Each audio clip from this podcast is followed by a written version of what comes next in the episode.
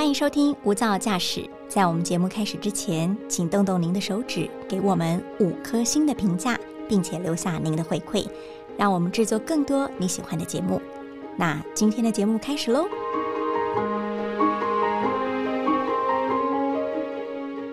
您好，欢迎收听大爱电视大爱新闻所直播的 Podcast《无噪驾驶一百种看世界的眼光》单元。我是刘芳瑜，今天为大家邀请到的是外电编辑吴桂珍。桂珍，Hello，大家好。桂珍，我们最近台湾的疫情已经稍稍的降温了嘛？但是大家好像习惯就是生活圈其实已经越来越小了。好比说，我们以前暑假的时候可能会想要带着小朋友爬爬照，对不对？东南西北爬爬照，甚至还会出国玩。现在都不行，就想说，对，而且山上真的太热了啦。对啊，真的，可能就想说就近嘛，哈，而且已经不是说就近台北市，还就近自己的生活的那一区，有爬爬照太远，对对对，甚至能走路、骑车能到就好了。那我知道说，其实，在我们大爱电视台附近的话，其实最好的一个地标，或是说可以让小朋友放风，就是那个水鸟公园嘛。那你是不是也住在附近？对，那边的话，其实我们呃还是要开车，其实不远。那我偶尔会带小朋友过去走走看看，因为那边呢，它就是除了它自然环境可以赏鸟以外啊，它园区里面有时候还会举办一些益智的亲子活动。哦，假日吗？嗯，啊，对，它假日面会先公告这样子，所以等于说小朋友去那边不只是看一些静态，或是用那个望远镜赏鸟。在除此之外，在园区里面也可以有机会免费报名到，像我们之前就有参加过一些闯关的活动，所以可以在它的那个呃室内场馆之外啊，在外面的园区会有一站一站闯关，会在树林里面走走看看，而且也会学到很多跟环境保育啊、地方生态有关的知识，所以其实。大人陪着去也可以吸收到很多新知，蛮不错的，就不会说很像是去一些亲子馆，可能大人会很无聊，可能就是很像手机，对陪伴的一个价值而已。可能我们 大人自己的话，其实也还是觉得可以吸收到不少的知识，感觉很棒哦。不过说起这个观察水鸟，我应该去过一次这个水鸟公园，我就发现自己没有任何的配备。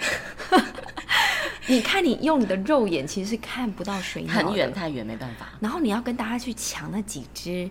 立在当地那个室内场馆的那个望远镜其实很困难，所以除非你跟一些水鸟的爱好的老手一样，自己有自备那个大炮，或者是有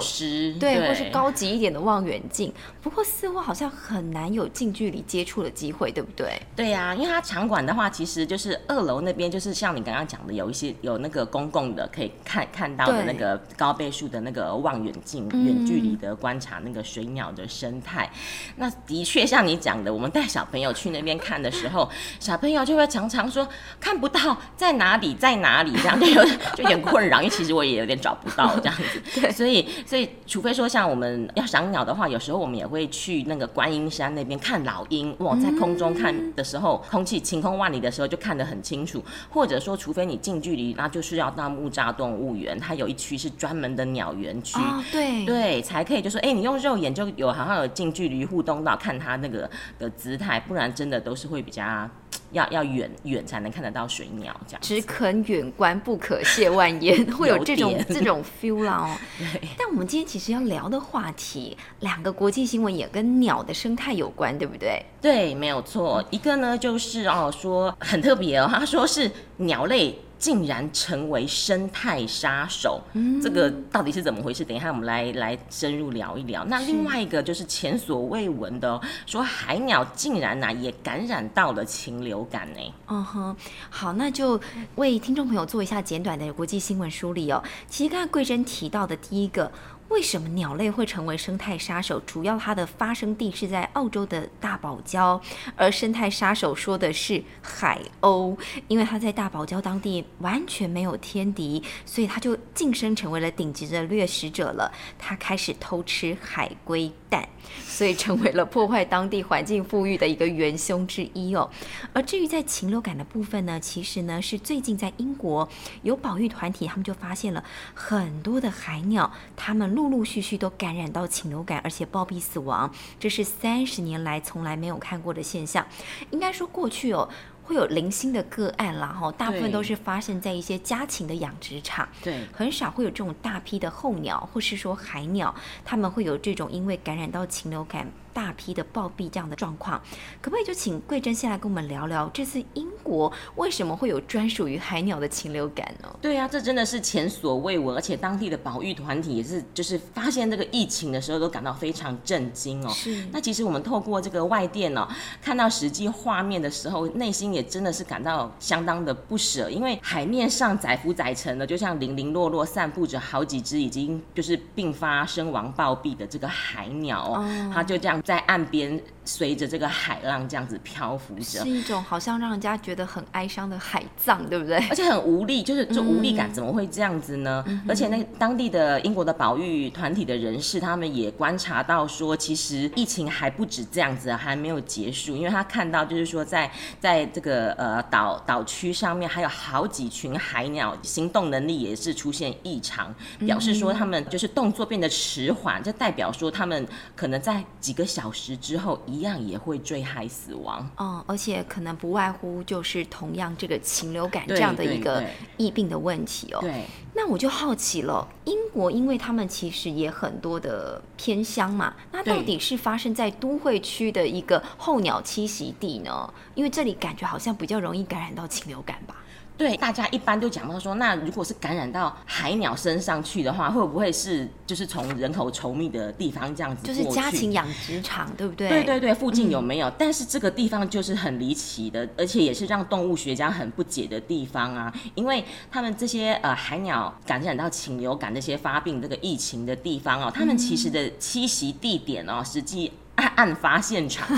是在苏格兰东岸的一座无人岛上面。那它实际的距离的话，我用城市来讲，听众可能比较有一些概念。它在爱丁堡以东，然后距离大概是五十公里的地方哦。那它是在就是滨滨海的一个小岛上面是没有平常没有住人，而且无人岛哎、对呀、对，所以大家就觉得怎么会这样呢？那这座小岛它叫做巴斯岩，面积也不大，只有三公顷。如果跟就是国内的一些这个建筑园区来比较的话，三公顷的面积大概是台北国父纪念馆的三分之一，再小小一点点，整个园区的超面积。小，对对对，但是你不要小看这个无人岛巴斯岩哦，因为它是北半球啊最大的唐鹅栖息地之一。所以应该说我们平常可能在外电的画面上看到，应该就是一大堆的嫦娥栖息在那个无人岛上，因为无人岛的面积也不大了。对啊，看起来自由自在，然后突然发生这种。让人家很感伤的事情。那这些海鸟就像你刚刚讲的那个画面一样啊，大家看到他们平常哎都是自由自在飞翔，以捕鱼为生。那这次前所未闻的这个疫情啊，又爆发的很快，所以要怎么样控制疫情，不要让它再继续扩散下去哦，其实也是让当地的卫生管理单位大伤脑筋。那就好奇了，既然它都已经发生地已经很离奇了，对不对？在一个偏远的无人岛，那现在有没有一些呃保育学家他们初步的判定，海鸟到底为什么得到禽流感，原因是什么呢？对他们到现在也还在就是在做一些这个呃 针对海鸟的意调分析这样子。对，那他们现在呢，目前最新消息是还没有。确切的科学证据可以掌握到说证实说这次疫情哈海鸟爆发禽流感的确切原因到底是什么？因为以海鸟的生活空间还有他们的这个作息习性来看呐、还有他们平常栖息跟接触的整个环境的外在因素，都不太可能得到这个禽流感呐、哈。是太离不过奇。对，不过那是有这个保育的学者他推估哈，因为我们刚刚提到这个巴斯岩嘛，虽然是无人岛，可是其实它离这个苏格兰的本土最短的这个直线距离的话，其实只有两公里，所以对海鸟的飞行能力来说，它是很容易就是可以可以回到这个苏格兰本岛的这个陆地上面去的，所以他们就是在猜猜测说，诶，会不会是这些海鸟它飞过来到苏格兰本岛上面，那可能不小心接触到了一些禽鸟类之后，又把这个病毒带回去小岛上，然后造成这样一发不可收拾的大爆发。那这些目前都还是猜测，所以还需要进一步的这个科学的相关的资料来做佐证。的确啦，比如说像人类在感染到 COVID 要做疫调，很容易嘛，你把这些人隔离起来做疫调嘛，一个一个叫来问。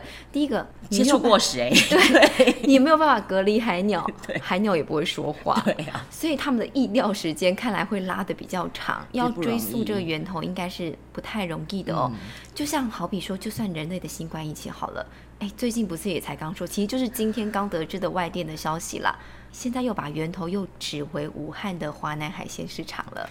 又是他们，可是你看，我们变种，对，疫调已经三年了，对不对？天哪！但现在又有两个研究报告，同样都直指这个海鲜市场，所以或许只能说可能性很大，也不能说百分之百。那就何况这个海鸟，他们的疫调看来还是要等等，更困难。对，再给他们一点时间哦。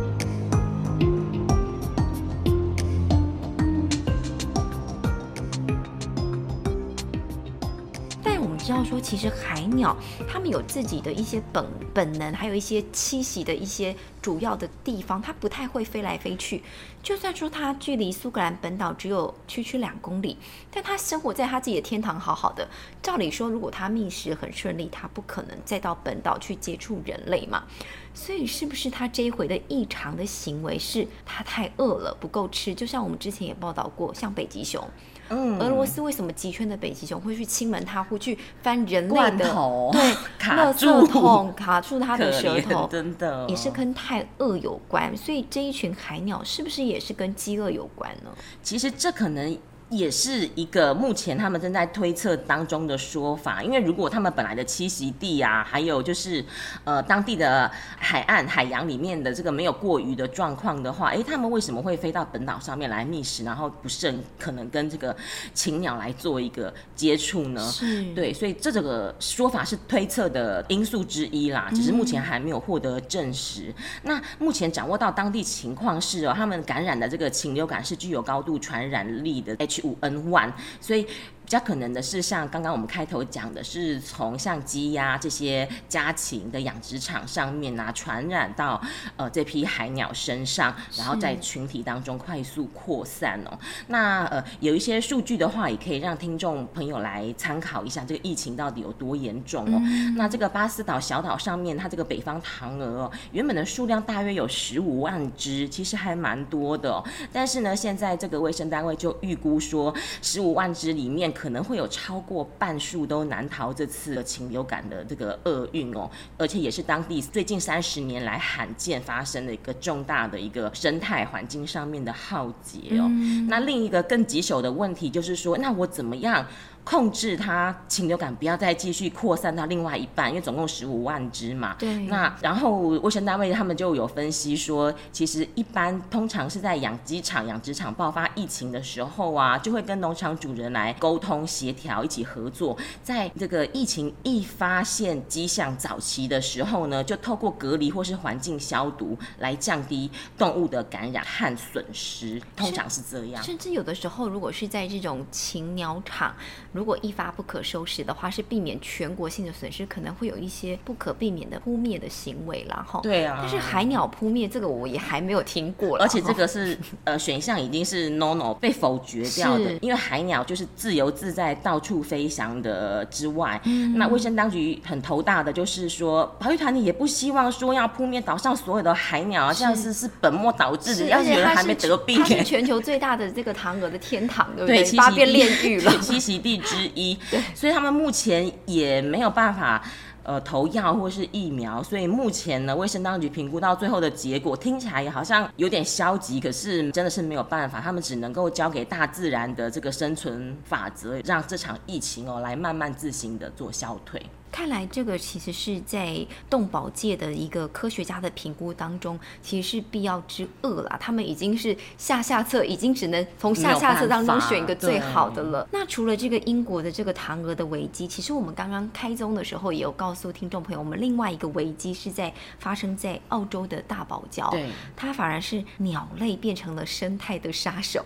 恐怖故事，对。其实说的是海鸥，海鸥其实很多的国家到处只要滨海的地方都会有看到嘛。那我们知道说，其实，在很多浪漫的地方、浪漫的国度，有一些旅游的观光客，他们其实也会搭船或是在海边就会喂食海鸥嘛，海鸥就过来我拍个照什么之类的，觉得这样子很好玩，可以留念留影。但现在在澳洲大堡礁，是不是游客这个喂食海鸥出了大问题？对，像呃之前疫情还好，我们出国玩的时候啊，在海边或是像你刚刚讲的搭船啊，哦那些海鸥很亲人哦，不止亲人，还很贪吃，就是你手中如果有那个 chips。就是洋芋片的话，你小心它等下等你整包都叼走。他们很爱吃那个，对，不知为何这样子。那现在澳洲大堡礁那边的话，就保育团体也发现说，因为海鸥它的繁殖数量已经越来越多，超过原本的这个正常的曲线了。太了。对，然后这些海鸥呢就开始哦前往大堡礁的小岛上开始筑巢，这是之前没有的一个趋势哦。对，那因为在这些呃小岛上面呢，海鸥是没有天敌的，所以。他们想要吃什么就可以吃什么，然后数量也就越来越庞大。那最近是已经到了失控的状况，所以才会就是被外电的媒体有来进行一个深入的追踪报道哦。那像刚刚我们有提到说，甚至导致这些海鸥他们会把这个目光啊聚焦在这些沙滩上、这些离岛小岛沙滩上的这些小的绿蜥龟，甚至赤蜥龟，他们都还来不及孵化，爬向大海，在这个路途当中就被海鸥变成早餐或是午餐。他们吃掉了海龟蛋，还有正在爬的，对，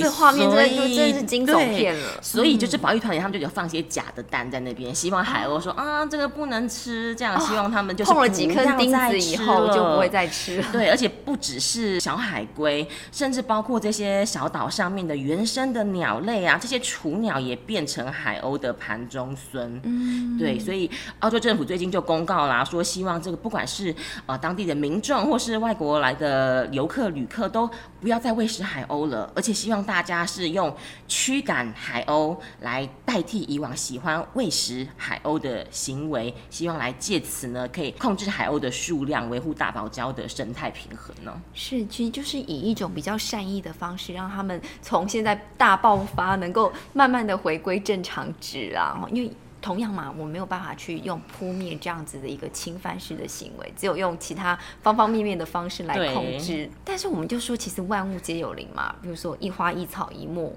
一动物。是啊，对，刚刚才听起来就是大家要和谐共存，但是没有办法和谐共存，一定会有一些原因啦。好比刚刚的海鸥很难管教，